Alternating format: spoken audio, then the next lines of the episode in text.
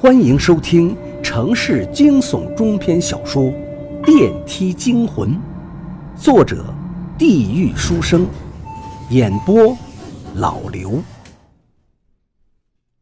可是电话里并没有阿伟的回答声，那边一片寂静。阿伟，你听到我说话没有？我遇到麻烦了。电话那头依旧是沉默。良久，阿伟。终于出声了，志勇，你不用怕，这一切其实并没有你想的那么严重。声音带着几分决绝与紧张。你说什么？没有我想象的严重？你知道我现在什么处境吗？我跟一个鬼共同待在电梯里，电梯停电了，无法运作。田志勇冲着手机喊叫，额头上都是汗水。志勇，作为你的朋友，我不想再看到你被折磨了。现在。我就告诉你一切。田志勇愣在原地，拿着手机不知所措。阿伟刚才对他说了什么？他要告诉他一切？难不成阿伟对于这一切早就知道吗？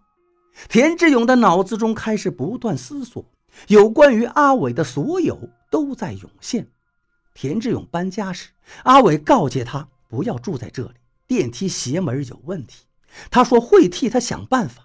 只是那个办法到现在也没有想出来，或者说那只是阿伟的缓兵之计。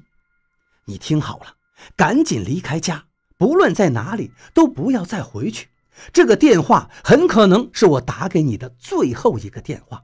哦，对了，如果我出事了，请你帮忙照顾我那瘫痪的母亲。阿伟，你这在干什么？你怎么了？到底出了什么事儿？田志勇心头狂跳，阿伟的话怎么听都像是在交代后事。志勇，你听我说，我的时间不多了。阿伟声音提高了几分，语速很快，并且颇为紧张。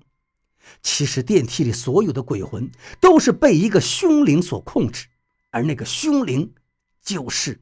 嘿嘿嘿嘿嘿嘿，找到你了。一阵阴森恐怖的笑声打断了阿伟，这个声音仿佛是从地狱里出来一样幽深，隔着电话，田志勇都能听出来的寒冷让他身上毛孔骤缩。在这个笑声的后边，紧接着传来的是阿伟的惨叫，那是阿伟从未有过的绝望的叫声，撕心裂肺。阿伟，阿伟，你他妈的说话呀，阿伟！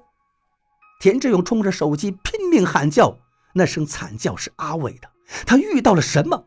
到底发生了什么？难不成刚才那阵笑声是他说到的凶灵？